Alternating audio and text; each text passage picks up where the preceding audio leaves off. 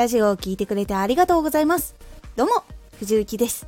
毎日16時と19時に声優だった経験を生かして初心者でも発信上級者になれる情報を発信しています。さて今回はラジオの不快感を減らすコツ。これを最後まで聞いていただくといろんなノイズを消すだけでかなり声が聞きやすくなります。少し告知させてください。毎週2回火曜日と土曜日に藤雪から本気で発信するあなたに送るマッチョなプレミアムラジオを公開しています。有益な内容をしっかり発信するあなただからこそ収益化してほしい。毎週2回火曜日と土曜日。ぜひお聴きください。はい。ノイズを消すと声がよりクリアに聞こえるのでノイズを減らせるように心がけるだけでもかなりラジオ全体が聞きやすくなります。結構後ろのノイズが聞こえるだけでも声が少し聞こえにくくなったりするんです。ちょっと今ここからわざとノイズがある状態の音をちょっと収録してみます。今ノイズがめっちゃ鳴っている状態です。今つけているのはエアコン加湿器空気清浄機ミニ扇風機がついている状態です。こういう感じに声の後ろに音が聞こえると思います。これが外とかだったら車の音とか風の音だったり環境音が入ってきます。はい。こちらの音がエアコンも先回っていたやつも全部消した状態の音になります。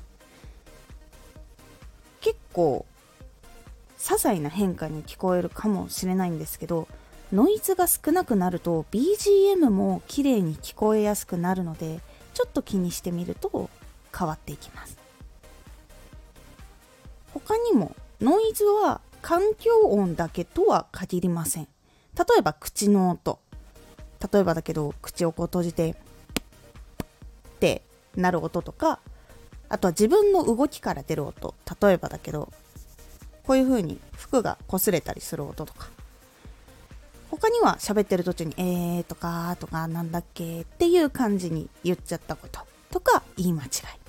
これも結構カットした方が聞きやすくなります。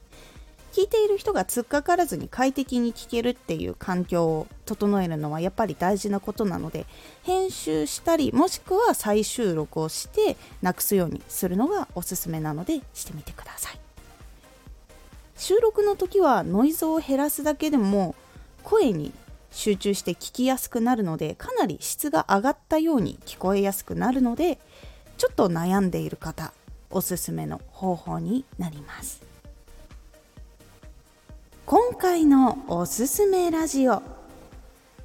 もっと便利にしたいと思った時がチャンス。自分がもっと便利にしたいなとか不自由だなっていうことを感じた時がチャンスというお話です。このラジオでは毎日16時と19時に声優だった経験を生かして初心者でも発信上級者になれる情報を発信していますのでフォローしてお待ちください。次回のラジオは多くの意見を聞いて最後は自分で決めることが大事。こちらはいろんなアドバイスをもらったりとかいろんな話を聞いたりとかして一番最後に自分が決めるっていうことが大事というお話になっておりますのでお楽しみに。Twitter もやってます。